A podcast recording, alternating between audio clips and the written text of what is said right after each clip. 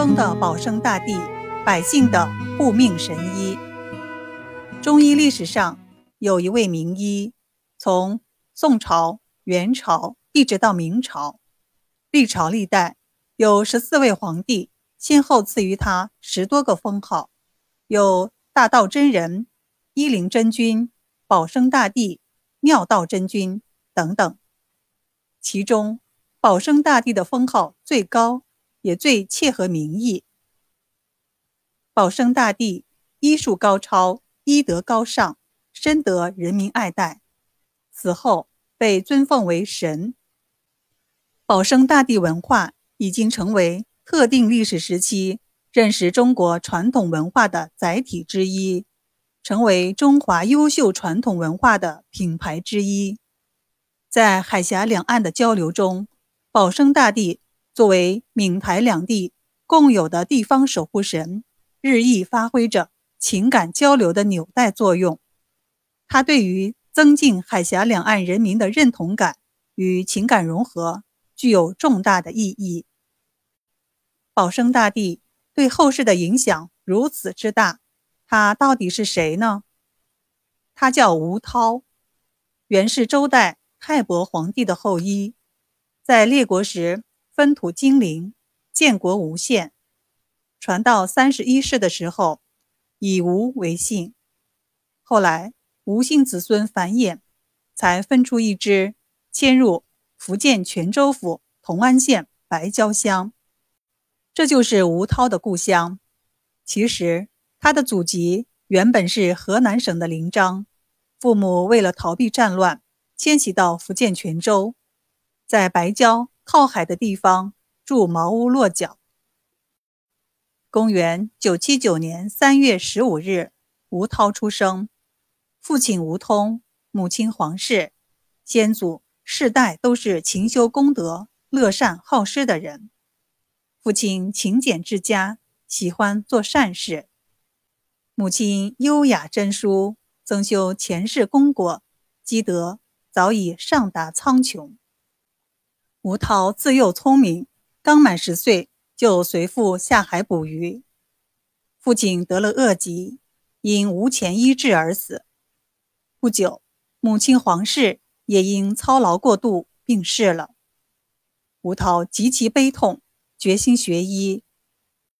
他到处求师，起初跟蛇医采药捕蛇，后又到一些名山古刹重师学道。苦练岐黄。十七岁的一个晚上，他做了一个梦，梦见他得到一人的引渡，到昆仑山顶谒见西王母娘娘。娘娘赐给他一本医书和斩妖伏魔之术。吴涛叩谢后便醒了。他摸一摸娘娘送给他的医书，兴奋的再也睡不着觉。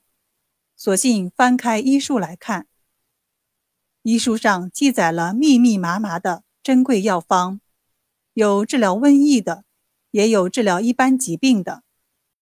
吴涛按照医书上的仙法妙方，治好了许多病人。从此以后，不管什么疑难杂症，只要到了他手中，便会药到病除。有一天，吴涛在家乡行医。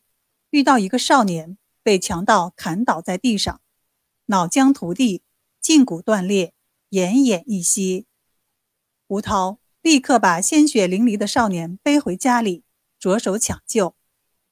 他进山采来许多药草，给他内服外敷，并天天用屋旁的山泉清水替他清洗化脓的伤口。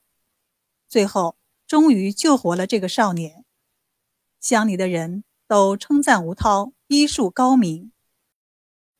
有一年，吴涛浪迹江湖，云游四海，来到东京汴梁，看到人们围观一张布告，议论纷纷。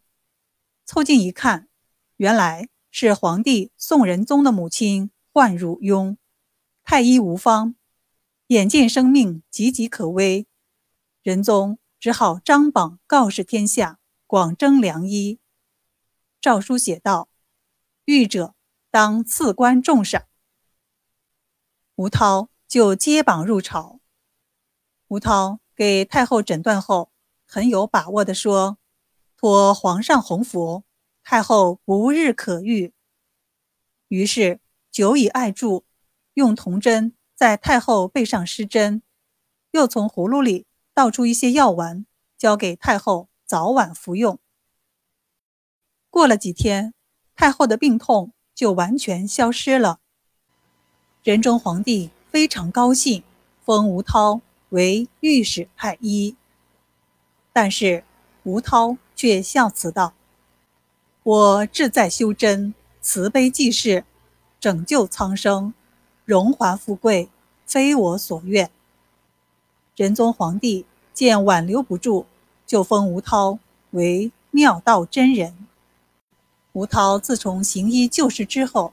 便专心于修养真性，采炼药草。很多医官慕名前来和他学习医术，吴涛一一的教导他们，希望这些医官能够救治更多的人。吴涛一边行医，一边著书，他在大家的心目中就像是神仙下凡一样。公元一零三六年五月二日，吴涛采药时。不幸跌落悬崖，仙逝，时年五十八岁。远近乡民挥泪至香岸叩送。次年，白蕉村父老在他的修炼处建龙丘庵，并塑像纪念他。南宋高宗绍兴年间，皇帝下诏在泉州白蕉为他兴建庙宇。后来，孝宗皇帝赐该庙匾额，题名。慈济灵宫，并世封吴涛为大道真人。中国台湾地区的人们把保生大帝称作大道公，就是这样来的。大陆和台湾合作的第一部电视剧《神医大道公》，就是以吴涛的故事为题材改编的。